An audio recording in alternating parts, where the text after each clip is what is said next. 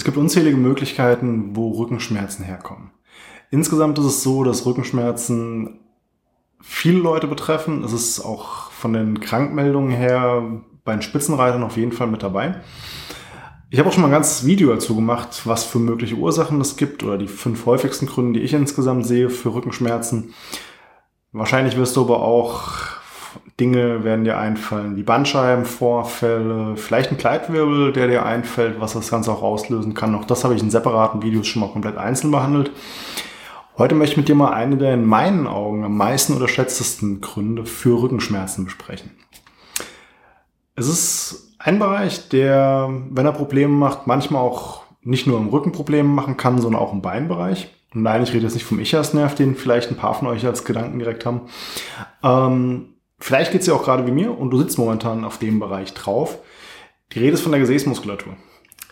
Ähm, wie das Ganze passieren kann, warum die Gesäßmuskulatur für Rückenschmerzen verantwortlich sein kann, auch so einen kleinen Exkurs, warum das Richtung Bein dann Probleme machen kann, das schauen wir uns im heutigen Video an. Wenn dich das Ganze interessiert, dann bleib dran, wir schauen uns das Ganze zusammen an. Mein Name ist Etienne Ries, ich bin Heilpraktiker und Physiotherapeut und ich habe mich mal Praxis in Wiesbaden auf die Behandlung von Schmerzpatienten und auch Sportlern spezialisiert. Wie schon gesagt, wir wollen uns heute die Gesäßmuskulatur genauer anschauen und zwar hauptsächlich die Gluten. Der bekannteste davon ist der Gluteus maximus. Das klingt natürlich schon mal ordentlich mächtig. Das ist der große Gesäßmuskel und dann peu à peu nach unten runtergehend Richtung Knochen haben wir noch den Gluteus medius und den minimus. Alle drei haben als Funktion, dass sie die Hüfte strecken können, die sogenannte Extension. Alle sind auch zum gewissen Grad mehr oder weniger daran beteiligt, das Bein zur Seite abzugrätschen, die sogenannte Abduktion. Vielleicht kennst du das Gerät auch aus dem Fitnessstudio. Den meistens allerdings eher bekannt wahrscheinlich die Adduktion, also wo die Beine zusammengeführt werden. Abduktion ist das genaue Gegenteil. Und was dann auch alle drei Muskeln noch machen, ist eine Rotation der Hüfte. Was hier dann ganz interessant ist bei, bei den meisten der Muskeln ist es so, dass, sie, dass ein Teil der Phase eine Außenrotation macht, ein anderer Teil eine Innenrotation. Und das Ganze kann sich dann auch ändern, je nachdem, wie gebeugt oder gestreckt die Hüfte ist. Und die Abduktion, um da nochmal kurz beizubleiben, ähm, das ist wahrscheinlich jetzt, wirst du dich fragen, okay, brauche ich jetzt nicht so unbedingt, wann mache ich mal das Bein zur Seite, wann krete ich das mal zur Seite weg? Es ist nicht mal unbedingt diese Bewegung des seitlichen Abgrätchens, die so entscheidend ist, sondern es ist dann tatsächlich eher in dem Moment, wenn du auf deinem Bein stehst, dass du dann das Ganze stabilisieren musst. Ähm, und zwar auch in die gleiche Anspannungsrichtung, weil ansonsten würde ein Oberkörper, wenn jetzt ungefähr hier die Hüfte ist, würde einfach zur Seite wegklappen wenn die Anspannung nicht da wäre. Da ich das hier auf der Seite die Anspannung kommt, hält den Oberkörper in einer geraden Position im Stand und er kippt nicht weg. Und klar, es gibt dann im Bereich des Gesäßes noch ein paar andere Muskeln, die man sich anschauen kann. Einer, der noch sehr bekannt sein dürfte, ist der Piriformis, der liegt noch mal ein bisschen tiefer. Der ist berühmt berüchtigt dafür, dass er den Ichersnerv manchmal so ein bisschen ärgern kann, weil je nachdem, wie er anatomisch verläuft bei, dem, bei der jeweiligen Person, kann es halt dazu führen, dass der im Extremfall, wenn er zu verkrampft ist oder wenn er anspannt, den Ichersnerv ein Stück weit komprimiert und zusammendrückt und dann entsprechende Probleme aus, äh, dann entsprechende Probleme entstehen können. Machen wir mal einen kleinen Ausflug, denk mal kurz zurück an deine Schulzeit oder vielleicht deine Studienzeit. Man musste ja immer wieder mal Gruppenarbeiten machen. Vor allem in Referaten war das so ein häufiger Punkt, dass man in der Gruppe Referate erarbeiten musste oder bestimmte Aufgaben erarbeiten musste. Und jetzt überleg mal kurz, war das damals so gewesen, dass alle gleich viel gemacht haben und alle gleich engagiert waren? Zumindest bei mir nicht unbedingt. Ich muss jetzt ehrlicherweise gestehen, ich war auch nicht unbedingt immer derjenige, der sich mit Arbeit hervorgebracht hat. Ähm, sondern, und am Körper ist es genauso. Der Gesäßmuskel oder die Gesäßmuskulatur ist leider häufig mal der Faulenzer, der sich gerne von den anderen so ein bisschen durchschleifen lässt. Und das kann sowohl bei der Abduktion häufig mal passieren, aber auch bei der Extension, also bei der Streckung des Hüftgelenks. Und wir schauen uns jetzt mal an, über welche Muskelgruppen oder welche Muskelbereiche das passieren kann und wie es dann auch entsprechend zu Schmerzen in diesen Bereichen führen kann. Weil das Blöde ist immer, so eine Kompensation am Körper, für einen gewissen Zeitraum funktioniert das echt ganz gut. Der Körper ist auch super da drin, Dinge auszugleichen und zu kompensieren, wenn irgendwo Störungen sind. Das muss da nicht unbedingt immer alles ein Problem machen. Aber es kann halt dann auch manchmal. Und es ist dann so, Für die Abduktion, wenn das nicht richtig funktioniert, wir haben uns ja eben schon mal angeschaut, was dann passieren kann. Wie gesagt, wir stellen uns nur mal kurz vor, hier in Höhe der Fingerknöchel ist die Hüfte und hier ist dann das Bein und hier der Oberkörper. Wenn die Abduktion nicht richtig funktioniert, kann das hier passieren. Der Oberkörper klappt zur Seite weg, ähm, beziehungsweise das Becken hält das Ganze nicht mehr richtig. Was dann eine sehr häufige Ausweichbewegung ist, das kennt man zum Beispiel auch bei Patienten mit Hüftarthrose, ist, jetzt muss ich gerade nochmal nachschauen, dass ich es nicht wieder verwechsel, das sogenannte Duchenne-Hinken. Das heißt, beim Gehen, wenn der Patient auf dem entsprechenden Bein steht, neigt er den Oberkörper zu der betroffenen Seite rüber, um quasi das andere Bein, na, versuchen wir es mal nachzustellen, so ein bisschen mit rüber zu ziehen. Das nicht in dem, im Extremfall, wenn der Oberkörper gerade bleiben würde, das Becken sackt dann so ein bisschen ab. Das ist dann das Trendelenburg-Zeichen beziehungsweise Duchenne-Zeichen wird es auch genannt, ähm, dann würde es halt absacken und du könntest keinen Schritt nach vorne machen. Und diese Seitneigung im Oberkörper, das passiert vor allem über den Musculus quadratus lumborum. Das ist ein Muskel, der von der Beckenschau, äh, von der Innenseite der Beckenschaufel zur zwölften Rippe hochzieht und dementsprechend, wenn er einseitig anspannt, auch eine Seitneigung des Oberkörpers zur entsprechenden Seite machen kann. Vom Verlauf her, wie gesagt, der zieht von der Hüfte ähm, vom Becken, von der Beckenschaufel, zieht er zur zwölften Rippe hoch und kann auch dementsprechend den Rücken noch mit strecken. Vor allem, wenn er beidseits anspannt, ist die Funktion noch mit dabei.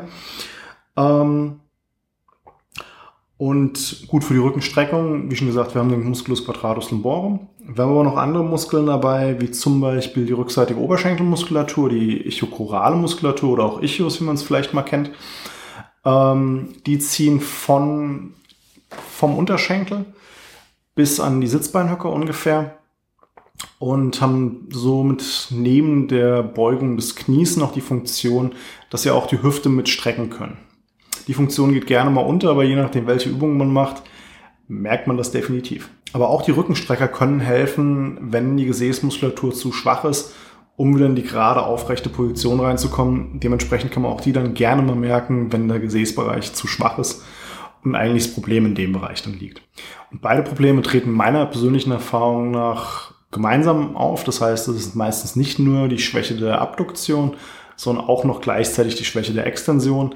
Es kommt dann natürlich darauf an, welche Belastung du im Alltag hast. Was ist für dich eine Belastung, die eher eintritt, wenn du zum Beispiel am Joggen bist? Vor allem auf der flachen Ebene wird eher die fehlende Abduktion oder die fehlende Kraft in Richtung Abduktion ein Problem sein, weil dein Becken immer wieder stabilisiert werden müsste, was aber nicht funktioniert. Ähm, wenn du jetzt aber zum Beispiel viel berghoch irgendwo läufst oder wenn du häufig schwere Gewichte heben musst, dann fällt eher auf, dass die ähm, Streckung der Hüfte nicht richtig funktioniert und dementsprechend Heben auch deutlich schwerer wird. Das heißt, wie gesagt, meistens ist beides ein Problem, weil der Muskel ist ja insgesamt zu schwach.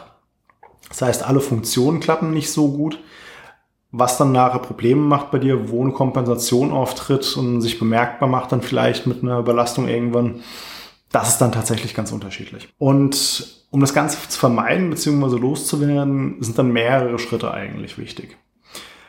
Ich habe auch schon mal insgesamt im Video das Thema Weichteilverletzung oder Verletzungen beim Sport behandelt. Und das Prinzip gilt hier eigentlich auch ähnlich. Es ist eigentlich bei allen Verletzungen oder Überlastungen das gleiche Prinzip.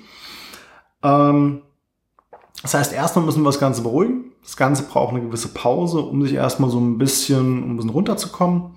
Und danach geht es darum, das Ganze wieder an eine Belastung ranzuführen, diese Belastung peu à peu zu steigern, bis es halt wirklich mindestens auf dem Ausgangslevel wieder ist.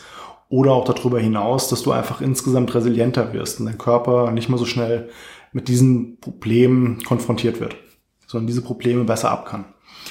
Und das heißt, naja, meistens ist das Problem, der zweite Teil mit Kräftigung, der geht gerne mal unter.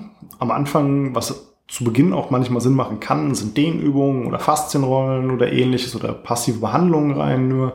Sei es beim Physiotherapeut, sei es bei der Osteopathie. Das sind alles schöne Tools, vor allem für den Anfang. Später raus sollte es dann aber auch darum gehen, wieder Kraft aufzubauen, den Muskel, wie gesagt, belastbarer wieder zu machen. Und auch wirklich Kraft aufzubauen, dass es halt kein Problem mehr ist. Und für die Gesäßmuskulatur oder generell für den Rücken, wenn der auch mit Problemen macht, mittel- bis langfristig gesehen ist meine Lieblingsübung dafür Kreuzheben. Es ist nah dran an der Alltagsbelastung, die die meisten haben, schweres irgendwas Schweres einfach vom Boden hochheben. Wenn das funktioniert, dann ist auch meistens die andere Richtung nicht mehr so ein Riesenthema. Ähm, das Problem ist nur am Anfang, wenn das Ganze stark überlastet ist oder wenn nur nicht viel Kraft da ist. Zum einen, viele Patienten werden sich nicht unbedingt rantrauen, weil vielleicht das Heben auch das ist, was das Problem ausgelöst hat. Oder weil das Heben damit assoziiert ist, dass irgendwas kaputt gehen könnte. Auch wenn es in der Tat meistens nicht so ist. Falsches Heben gibt es auch nicht unbedingt, nur vielleicht eine Variante des Hebens, für die du noch nicht vorbereitet bist. Aber es macht dann am Anfang häufig Sinn, einfach mit Isolationsübungen zu starten. Ich habe hierzu auch nochmal ein paar eigene Videos gemacht, zwei Stück. Zum einen, um die Abduktion zu trainieren und aber auch um die Streckung, die Extension zu trainieren. Verlinke ich dir auch nochmal, ähm, weil es hier an der Stelle jetzt ein bisschen weit führen würde.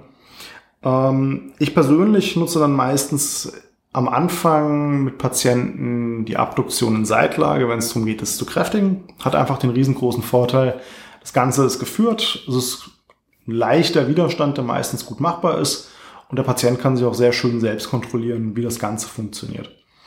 Extension starte ich dann meistens einfach mit dem Bridging, also das heißt Füße aufgestellt und Becken einfach hochheben. Und beide Übungen sind am Anfang, kann es dann auch häufig mal Sinn machen, das Ganze einfach isometrisch zu machen, das heißt einfach nur zu halten. Später raus dann in Dynamik und dann peu à peu zu den schweren Übungen steigern, wo es dann Spaß macht. Ähm, Mittel- bis langfristig, vor allem bei Läufern, nutze ich dann auch ganz gerne mal Ausfallschritte. Also das heißt, nach vorne den Ausfallschritt hinstellen und dann wie Kniebeugen einfach machen. Hat dann den Vorteil, ich kann jedes Bein noch mal ein bisschen isolierter trainieren und da einfach Schwachstellen auch dann tatsächlich ausgleichen. Weil es kommt häufig auch mal vor im Gesäßbereich, dass eine Seite stärker ist als die andere und gerne mal was kompensiert und ausgleicht. Und dieses Missverhältnis würde ich halt dann schon versuchen, meistens auszugleichen.